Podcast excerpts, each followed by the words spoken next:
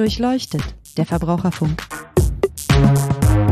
Ein Podcast der Verbraucherzentrale Baden-Württemberg.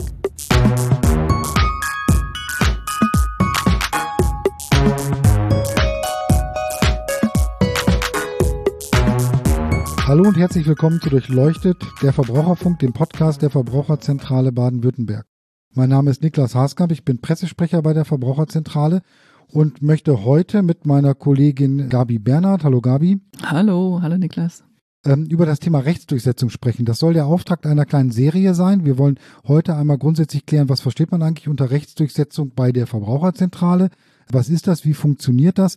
Und dann wollen wir in den nächsten Folgen, die dann so kommen werden, mal einzelne Fälle durchsprechen, was wir da so erreicht haben, erreichen wollen und erreichen können. Ja, Gabi Bernhard leitet bei uns die Stabstelle Recht und ist sozusagen für alles zuständig, äh, was sich bei uns unter anderem um das Thema Rechtsdurchsetzung dreht. Gabi, vielleicht kannst du mal kurz erklären, was ist das eigentlich Rechtsdurchsetzung jetzt speziell bei uns bei der Verbraucherzentrale? Naja, die Verbraucherzentrale darf als gemeinnütziger Verband tatsächlich Unternehmen verklagen, die verbraucherrechtswidrig handeln. Wir sind dazu in einem Klageregister eingetragen nach dem Unterlassungsklagegesetz und das ermächtigt uns, Klagen anzustrengen, wenn Verbraucherinnen bei uns vorstellig werden und sagen, boah, das Unternehmen hat in unzulässiger Art und Weise gehandelt, hat mich betrogen, hat mich bealbert. Das machen wir auch sehr regelmäßig, da kommen wir nachher noch zu. Ähm, seit wann gibt's das denn? Also wie fing das denn an? Seit, seit wann kann die Verbraucherzentrale das machen? Das ist ja nicht schon seit der Gründung so, ne? Tatsächlich gab es eine Änderung im UBG 1965. 1965 wurde das Klagerecht für die Verbraucherzentrale eingeführt. Wir haben das erste Mal davon Anspruch gemacht im Jahr 1971. Da haben wir unsere erste Unterlassungsklage erhoben. Ähm, das war gegen. Ja, das war eine ganz witzige Geschichte. Es gab ursprünglich mal ähm, ein Schwarzbuch, hieß es. Wir hatten dazu aufgerufen, uns auch mitzuteilen, welche Makler in Baden-Württemberg oder Raum Stuttgart unzulässigerweise Vorfälligkeitsgebühren beanspruchen und haben dann die ganzen Beschwerden über Makler gesammelt und haben die im Schwarzbuch rausgebracht. Das Schwarzbuch hat dazu geführt, dass tatsächlich eine Gesetzesinitiative veranlasst wurde aus Baden-Württemberg im Bund. Es gab dann ein Gesetz, das Maklern verboten hat, diese unzulässigen Gebühren zu beanspruchen. Und als die Makler es dann immer noch gemacht haben, wir immer noch Verbraucherbeschwerden bekommen haben, da haben wir dann geklagt. Das war unsere erste Klage.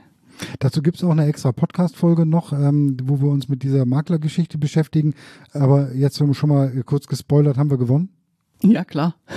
Wie wird denn aktuell dieses Recht von der Verbraucherzentrale genutzt? Also was, was liegt da an? Wie funktioniert das?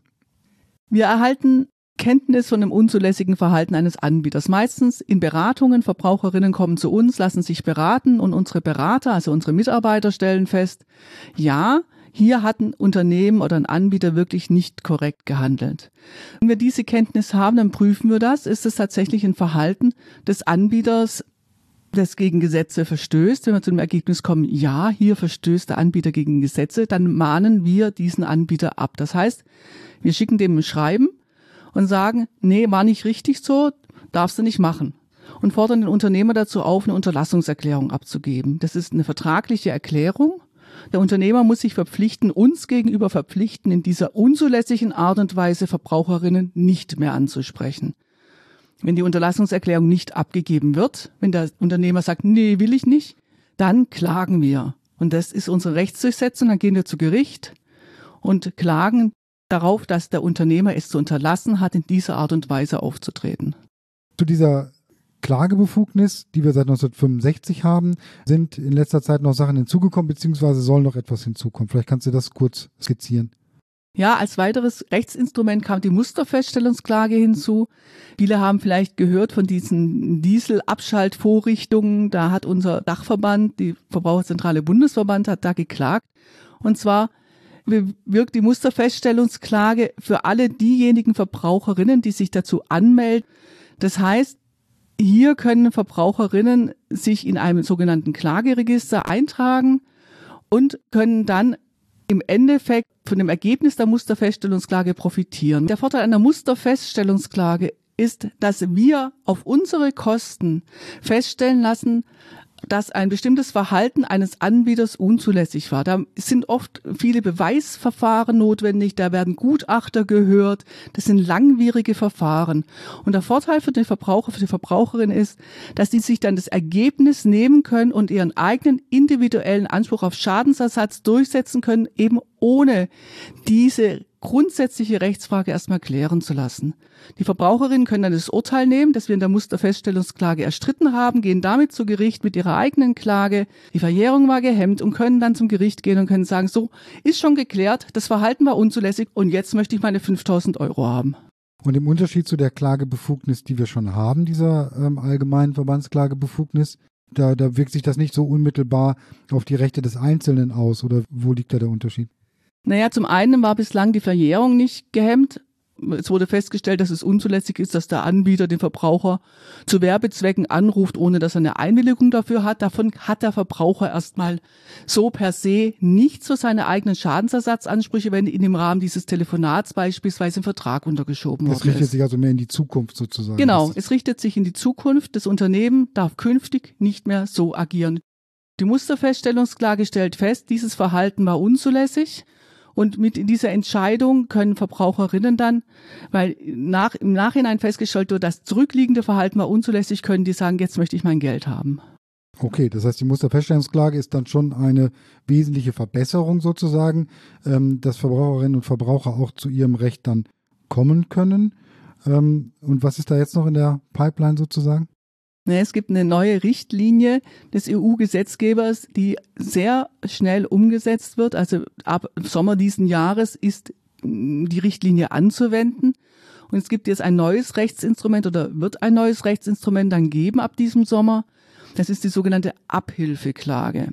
Und das ist jetzt wirklich eine absolute Neuheit im europäischen Raum. Mit der Abhilfeklage können dann die Verbraucherzentralen tatsächlich neben dem feststellen lassen, dass ein Verhalten unzulässig war, beziehungsweise mit der Unterlassungserklärung, mit der festgestellt wurde, dass der Anbieter so nicht handeln darf, zusätzlich noch die Möglichkeit geschaffen, dass wir für die Verbraucher auch die Schadensersatzansprüche, die Reparaturleistungen unmittelbar einklagen können. Also nochmal eine wesentliche Verbesserung. Das sind noch ein bisschen ungelegte Eier, also da reden wir vielleicht nochmal separat drüber, wenn es dann tatsächlich soweit ist. Äh, wir wollen noch mal kurz zurück zu diesem ja, sag ich mal, unserem Kerngeschäft in der Rechtsdurchsetzung, also der allgemeinen ähm, Verbandsklage. Du hast ja schon erklärt, wie das funktioniert, bei was für Verstößen wir da so vorgehen. Vielleicht kannst du das noch mal ein bisschen konkretisieren, so mit so ein paar Beispielen, was das so für Fälle sind. Wenn man die schönen bunten Blätter anschaut, die oft in Arztpraxen ausliegen oder die auch viele ältere Verbraucherinnen vielleicht noch kaufen, ich weiß gar nicht, wie die alle heißen, also in diesen, in diesen Zeitschriften und diesen bunten Blättern werden oft bunte Anzeigen geschaltet, in denen Sachen angeboten werden, direkt zum Kauf, wie zum Beispiel Nahrungsergänzungsmittel, wenn ich die trinke, ein, ich nenne es das mal beim Namen, ein Goldelixier durchsetzt mit Gold. Wenn ich dieses Goldelixier äh, trinke oder erstmal kaufe und dann trinke, dann bin ich geschützt gegen Schlaganfall. Ich kann meine Krebszellen, die sich vielleicht bilden, bekämpfen. Ich krieg, krieg meinen Tinnitus weg. Das Wasser äh, hilft gegen alles. Das wird in der Werbung alles. dann behauptet. Genau, das ja? wird in der Werbung behauptet und das ist unzulässig. Das ist irreführend. Dieses Goldwasser kann das natürlich nicht leisten. Und diese vollmundigen Versprechungen in der Werbung verführen aber viele dazu, dann dieses sehr teure Produkt dann doch zu kaufen. Und das ist zum Beispiel so ein typischer Fall, in dem wir Beschwerden auf den Tisch bekommen und in denen wir dann das Unternehmen abmahnen und dazu auffordern, solche unzulässigen und irreführenden gesundheitsbezogenen Äußerungen für ein Nahrungsergänzungsmittel nicht mehr zu tun. Ich glaube, solche Äußerungen, da, da hatte ich auch schon ein paar Fälle auf dem Tisch, da gibt es ja eine riesen Bandbreite. Ne? Das ist bei, sage ich mal, Nahrungsergänzungsmitteln oder bis hin zu, zu irgendwelchen Heilsversprechen. Das ist schon krass und gut, dass man dagegen vorgeht. Ein anderes Beispiel, was wir viel haben, sind diese unzulässigen Telefonanrufe. Gerade ältere Mitbürgerinnen werden angerufen und im Rahmen eines sehr verworrenen Telefonates dazu gebracht, ab und zu mal Ja zu sagen und dieses Ja und haben Sie auch alles verstanden? Ja wird dann so genutzt, dann zu behaupten, die Verbraucherinnen hätten einen Vertrag am Telefon abgeschlossen. Und zwar meistens ist es ein Abo-Vertrag. Den Verbraucherinnen wird dann monatlich eine Salbe, was weiß ich, irgendwas zugeschickt. Das gegen irgendwelche mm, Ermüdungserscheinungen der Gelenke helfen soll. Und dafür zahlen die Verbraucherinnen dann aber auch ein erkleckliches Sümmchen. Und was ist das Unzulässige daran? Sozusagen? Das erste Unzulässige ist natürlich dieser Telefonanruf ohne Einwilligung. Ich darf einen Werbeanruf gegenüber einem Verbraucher nur dann durchführen, wenn ich die Einwilligung dazu habe. Das zweite Unzulässige an diesem geschäftlichen Verhalten ist das Unterschieben der Verträge, indem ich den Verbraucher oder die Verbraucherin dazu bringe, ab und zu mal Ja zu sagen und nachher im Zusammenschnitt zu behaupten, die haben einen Vertrag zugestimmt, obwohl es gar nicht so ist. Das Dritte, was dann immer wieder auffällt bei diesen untergeschobenen Verträgen, ist, dass die Verbraucherinnen nicht richtig über Widerrufsrecht belehrt werden. Sie haben nämlich ein Widerrufsrecht, wenn ein Vertrag im Fernabsatz oder auch telefonisch geschlossen wird und darüber muss vor Abschluss des Vertrages informiert werden. Werden die meistens nicht. Und das sind gleich mehrere. Ja, und dann werden noch Heilversprechen getan. Und dann okay. wird noch behauptet, dass es mit den Medikamenten verträglich ist, was nicht stimmt und lauter solche Sachen. Und dann wird abgemahnt, ne? Und in der Regel kommt man mit solchen Sachen, kommen wir mit solchen Sachen, glaube ich, auch relativ gut durch. Und damit haben wir dann das, was du vorhin gesagt, aber das wird in dem Beispiel nochmal, finde ich, gut deutlich, ja, Verbraucherinnen und Verbraucher in, die, in der Zukunft geschützt, dass sie eben nicht mehr mit solcher unlauterer Werbung dann ähm, zu irgendwelchen Vertragsabschlüssen gebracht werden oder ihnen irgendwas untergeschoben wird. Ja, wir erhalten dann entweder eine Unterlassungserklärung, wir mahnen das Unternehmen ab, dieses Unternehmen sagt, ja, okay, sehe ich ein, war vielleicht nicht so geschickt, ich gebe eine Unterlassungserklärung ab. Und wenn uns dann eine Verbraucherin sagt, aber der macht es doch immer noch, der hat mich angerufen, nachdem er die Unterlassungserklärung abgegeben hat, dann können wir das Unternehmen finanziell belasten, indem wir die Vertragsstrafe geltend machen. Und genau das ist der Augenblick, in dem hoffentlich das Unternehmen aufhört, in dieser Art und Weise zu agieren, weil dann tut es ihm wirtschaftlich auch weh. Wenn die Unterlassungserklärung nicht abgegeben wird, dann gehen wir zu Gericht. Und das Gericht urteilt, dass das Unternehmen so in der Art und Weise Verbraucherinnen nicht ansprechen darf und so Verträge nicht unterschieben darf. Und für jeden Fall, dass das Unternehmen gegen dieses Urteil verstößt, muss das Unternehmen, sofern es von uns beantragt wird, ein Ordnungsgeld an den Staat bezahlen. Auch dann tut es dem Unternehmen finanziell weh.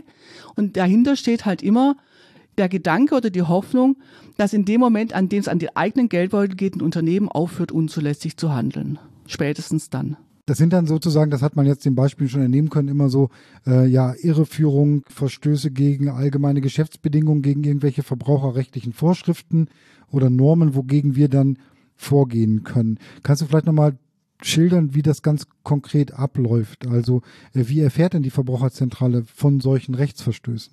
Entweder in der Beratung, dass Verbraucherinnen zu uns kommen, in der Beratung und ein Verhalten schildern oder uns, wie du eben gesagt hast, allgemeine Geschäftsbedingungen vorlegen und sagen, es kann doch nicht sein, ich muss hier wirklich schriftlich widerrufen und per eins schreiben. Ich dachte, das könnte man auch so. Ja, kann man auch so. Dann sind die AGB falsch. Dann sind die anzugreifen und werden von uns angegriffen.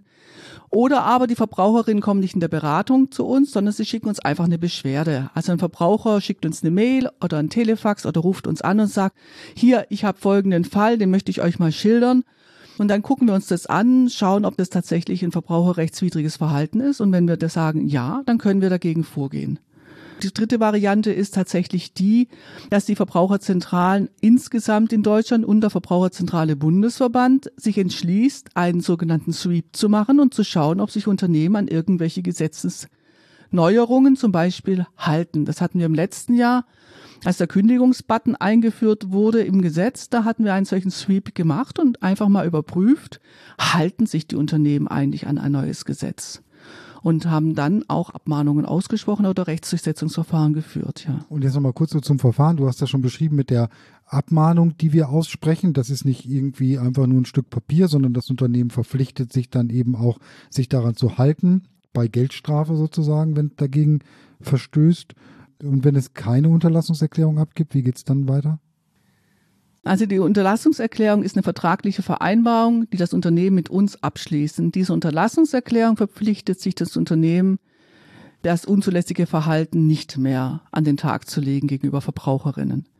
Wenn diese Unterlassungserklärung, dieses, diese vertragliche Verpflichtung nicht abgegeben wird, dann reichen wir Klage ein. Die Klage reichen wir beim zuständigen Landgericht ein, immer beim Landgericht, das für den Sitz des jeweiligen Beklagten zuständig ist und beantragen das gleiche wie, was, wie in der Abmahnung eigentlich auch schon formuliert ist, das Unternehmen hat es zu unterlassen, in dieser und jener Art und Weise auf Verbraucher zuzugehen, diese oder jene allgemeine Geschäftsbedingungen zu verwenden und stellen dann diesen Antrag. Und das Gericht entscheidet dann mit Urteil, ob wir Recht haben, ob das Unternehmen unzulässig gehandelt hat, dann erlässt es das Urteil in unserem Sinne oder aber das Gericht folgt uns nicht, was auch mal vorkommt und weist dann die Klage ab. Aber das Gericht entscheidet dann. Mal ein bisschen Statistik. Wie viele Unterlassungserklärungen hat die Verbraucherzentrale denn letztes Jahr eingefordert durch Abmahnungen? Wie viele Klagen gab es? Wie viele Verfahren haben wir gewonnen? Also wir haben letztes Jahr 188 Abmahnungen ausgesprochen. Das ist ganz schön viel, finde ich. Also ja. fast jeden zweiten Tag eine Abmahnung ist schon viel. Wir haben 109 Klagen erhoben. Also in 109 Fällen haben wir geklagt, wobei die Klagen zum Teil auch noch auf Abmahnungen basieren, die natürlich im Jahr zuvor ausgesprochen worden sind. Aber das heißt, der Rest der Unternehmen haben eine Unterlassungserklärung dann abgegeben. Ne? Genau, wir haben 91 Unterlassungserklärungen bekommen letztes Jahr. Wobei man muss wirklich überlegen, das ist immer mit ein bisschen zeitlichem Versatz. Also das ist nicht, ich habe 2022 abgemahnt und habe 2022 das Urteil oder die Unterlassungserklärung. Also, die, die also nachrechnen, wir haben uns nicht verrechnet, sondern der, der, Zeitraum ist ein bisschen größer. Ja. Und wir haben letztes Jahr insgesamt 100 16 Urteile erwirkt oder Entscheidungen, sagen wir mal so, weil da waren noch zum Teil Beschlüsse dabei, aber alle 116 Entscheidungen. Nee, nicht alle zu unseren Gunsten. Aber also viele. wir haben die meisten, die allermeisten. Aber das sind die Zahlen des letzten Jahres und dieses Jahr kann ich auch noch sagen, jetzt haben wir, wir machen diesen Podcast, wir haben jetzt Mai. Wir haben dieses Jahr schon 65 Abmahnungen ausgesprochen finde ich jetzt auch ganz schön viel. Wir haben schon 32 Klagen einreichen müssen. Das finden wir immer etwas schwierig, weil natürlich hätte man die Sachen lieber außergerichtlich erledigt, aber sei es drum. Wir haben dieses Jahr schon 40 Urteile erwirkt zugunsten der Verbraucherin. Nein, ein Urteil zulasten der Verbraucherzentrale. Also 39 Urteile zugunsten der Verbraucherin. Und wir haben schon 23 Unterlassungserklärungen erhalten. Also das ist ein ganz guter Schnitt, finde ich. Ja, und ich glaube auch, dass man damit auch über die Jahre gesehen sehr viel schon erreicht hat für Verbraucherinnen und Verbraucher, weil wir eben, hatten wir ja vorhin, damit ja wirklich verbraucherbenachteiligendes Verhalten von Anbietern, auch zum Teil großen Unternehmen mit vielen Kunden, gestoppt haben. Ne? Genau, wir verändern wirklich nachhaltig das Verhalten der Anbieter. Denn diejenigen, die aus Versehen nur was falsch gemacht hat, die gibt's ja auch bei den Unternehmen, die es gar nicht bösartig machen. Die ändern ihr Verhalten auf jeden Fall, sobald wir sie darauf aufmerksam machen. Die geben die Unterlassungserklärung ab und sagen, ey Mist, haben wir falsch gemacht, machen wir anders. Das sind, da ändern wir unmittelbar und sofort zugunsten der Verbraucherin ein wirtschaftliches Verhalten. Und bei den anderen, die es darauf anlegen, denen ihr Geschäftszweck es ist, Verträge unterzuschieben, so wie ich vorher geschildert habe. Auch da ändern wir das Verhalten. Dann das Gericht untersagt ihnen in dieser Art und Weise aufzutreten. Und wenn sie es wieder machen, dann stellen wir einen Ordnungsgeldantrag und dann wird es teuer für das Unternehmen. Das heißt, wir verändern wirklich die Herangehensweise an die Verbraucherin zugunsten der Verbraucherin durch unsere Rechtsverfolgung. Wir hatten ja vorhin schon mal kurz den Blick in die Zukunft gerichtet, was die eventuell oder die kommende zukünftige sogenannte Abhilfeklage oder Sammelklage umgangssprachlich dann bedeutet. Aber vielleicht kannst du es dann jetzt noch mal kurz in dem Zusammenhang darstellen, welche Verbesserungen wir uns ganz konkret für Verbraucherinnen und Verbraucher davon versprechen. Diese Abhilfeklage, die da kommen wird, die wird kommen, also sie muss kommen und sie wird kommen, ist ein ganz tolles Instrument. Denn bisher haben wir ja oft den Fall, dass wir zwar feststellen, eine bestimmte allgemeine Geschäftsbedingung ist zum Beispiel unzulässig. es gab die Entscheidung des Bundesgerichtshofes, dass die Banken nicht einfach ähm, ein bestimmtes Verhalten des Verbrauchers als Zustimmung zu einer Erhöhung der Gebühren werden dürfen. Die Gebühren sind im Vertrag vereinbart, die die Banken verlangen, das Entgelt ist im Vertrag vereinbart und die Banken können nicht einfach den Vertrag zulasten der Verbraucherinnen verändern. Und die die Banken müssen eine Zustimmung dazu einholen. Das haben sie nicht gemacht, haben trotzdem ein höheres Entgelt verlangt und die Verbraucherinnen könnten im Grunde jetzt diese 10,50 Euro pro Jahr oder 80 Euro über den Lauf der Zeit zurückfordern. Aber viele machen das ja nicht. Viele haben da nicht die Zeit für, haben nicht die Nerven dafür, jetzt hier ein Verfahren beim Amtsgericht zu eröffnen, um auf diese 80 Euro zu klagen, um die zurückzubekommen. Und das ist das, was mit dieser Abhilfeklage ähm, richtig grad gerückt werden soll. Der EU-Gesetzgeber sagt, die sogenannten Unrechtsgewinne sollen nicht bei den Anbietern bleiben. Also wenn ich als Anbieter was vereinnahmt habe, obwohl ich es eigentlich nicht durfte, dann muss das auch an die Verbraucherinnen zurückkommen. Und wenn die Verbraucherinnen aus irgendwelchen Gründen auch immer selbst nicht klagen wollen, könnten die jetzt in Zukunft zur Verbraucherzentrale gehen. Die Verbraucherzentrale könnte die verschiedenen Verbraucherinnen sammeln, Es ist keine Sammelklage wie in Amerika, aber so ähnlich in die Richtung geht es. Die Verbraucherinnen können sich anmelden wie zur Musterfeststellungsklage auch zur Abhilfeklage und dann kann die Verbraucherzentrale quasi stellvertretend für die Verbraucherinnen die Forderung geltend machen. Das Gericht entscheidet dann in einem Grundsatzurteil, dass der Anbieter die Gelder zurückzuzahlen hat und wie viel er zurückzuzahlen hat und ein Sachwalter, der vom Gericht bestellt wird, macht dann die Abwägung, der regelt es dann. Dass die Gelder, die 80 Euro, die 10 Euro oder was auch immer, die die Verbraucherinnen einzeln jeweils erhalten müssen, an die zurückfließen. Das ist eine super Sache, glaube ich, vor allen Dingen vor dem Hintergrund, dass ähm, 10 Euro oder 20 für den Einzelnen vielleicht nicht so viel sind, aber auf der anderen Seite sind es ja doch dann in Summe große Unrechtsgewinne, sage ich mal, die dann ansonsten beim Unternehmen verbleiben würden können auch nicht nur auf Geldzahlungen klagen. Das ist etwas, was auch manchmal in der Diskussion jetzt, die ich momentan mitverfolge, ein bisschen zu kurz kommt. Wir können zum Beispiel auch auf Reparaturleistungen klagen. Also es könnte ja auch sein, dass ein Produkt mangelhaft ausgeliefert worden ist. Die Verbraucherinnen wollen es aber gar nicht zurückgeben. Die wollen einfach nur, dass es instand gesetzt wird, dass es repariert wird, dass auch auf sowas könnten wir dann rein theoretisch stellvertretend für die Verbraucherinnen klagen. Wenn man jetzt gerade diese Dieselklagen anschaut mit der Abschaltvorrichtung, wenn man das mal weiterspinnt, klar, die Verbraucherinnen können ja Geld zurückverlangen, aber sie könnten jetzt zum Beispiel auch sagen, oh, wir wollen aber lieber eine Abhilfeklage haben, dass das Unternehmen hier diese unzulässige Abschaltvorrichtung ausbaut, den Motor wieder instand setzt, ich mein Auto behalten kann. Auch das wäre ja denkbar. Okay. Hört sich an, als wäre das nochmal eine wirklich sehr, sehr gute Verbesserung, ähm, über die wir dann auch nochmal hier sprechen können. Prima, gibt es noch etwas, was dir ja jetzt zum Schluss wichtig ist, was du noch loswerden möchtest in dem Zusammenhang? Also etwas, was mir einfällt, was, was sich auch verändern wird, was der Gesetzgeber jetzt entschließen wird, was in dem neuen Gesetz zur Abhilfeklage auch mit drin ist, ist, dass die Verjährungsregeln geändert werden. Es soll nämlich ein neuer Paragraph ins BGB aufgenommen werden, Paragraph 204 a BGB.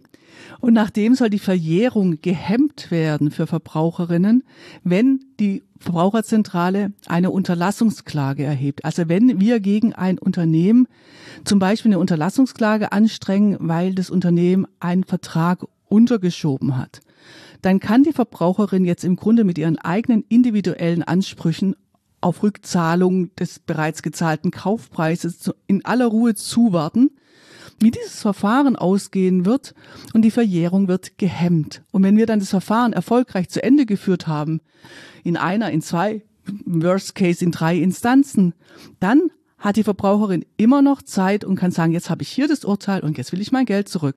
Und das, und das war bisher ist, nicht so. Das war bisher nicht so. Bisher haben unsere Unterlassungserklärungen die Verjährung für Verbraucherinnen nicht gehemmt und das ist jetzt geändert und das ah, ist ja. hervorragend, das ist richtig toll. Und damit einhergeht aber auch natürlich eine Verpflichtung für uns, dass wir Verbraucherinnen deutlich mehr über unsere Verfahren informieren müssen. Wir haben neue Informationspflichten aufgebrummt bekommen, die wir auch gerne annehmen. Das heißt, wir werden in Zukunft über alle unsere Unterlassungsverfahren, sei es Unterlassungsklagen, sei es Musterfeststellungsklagen sowieso und Abhilfeverfahren eh auch sowieso, auf unserer Webseite informieren und genau sagen, wie steht das Verfahren, gibt es ein Urteil oder wann ist die mündliche Verhandlung, sodass alle Verbraucherinnen für sich selbst auch die Kenntnis haben und wissen, wann muss ich meinen eigenen Anspruch geltend machen, wie lange habe ich noch Zeit, kann ich noch zuwarten und ja, jetzt gibt es ein Urteil, jetzt kann ich was tun. Okay, spannend, Gabi. Ähm, vielen Dank. Ich freue mich drauf, dass wir dann demnächst hierauf aufbauen, dann uns nochmal ähm, ein paar Verfahren konkreter vornehmen und mal anschauen, weil da gibt es doch tatsächlich einiges, was wirklich berichtenswert und wie ich finde sehr, sehr interessant ist. Vielen Dank bis hierhin. Bitteschön. Ja, wenn es Ihnen gefallen hat, dann erzählen Sie es gerne weiter, hören Sie wieder rein, hinterlassen Sie eine Bewertung oder einen Kommentar oder schreiben Sie uns eine E-Mail an online.vz-bw.de. Alle Folgen unseres Podcasts finden Sie bei allen gängigen Podcast-Playern oder bei uns auf der Internetseite unter www.vz-bw.de slash podcast. Vielen Dank fürs Zuhören. Bis zum nächsten Mal. Tschüss.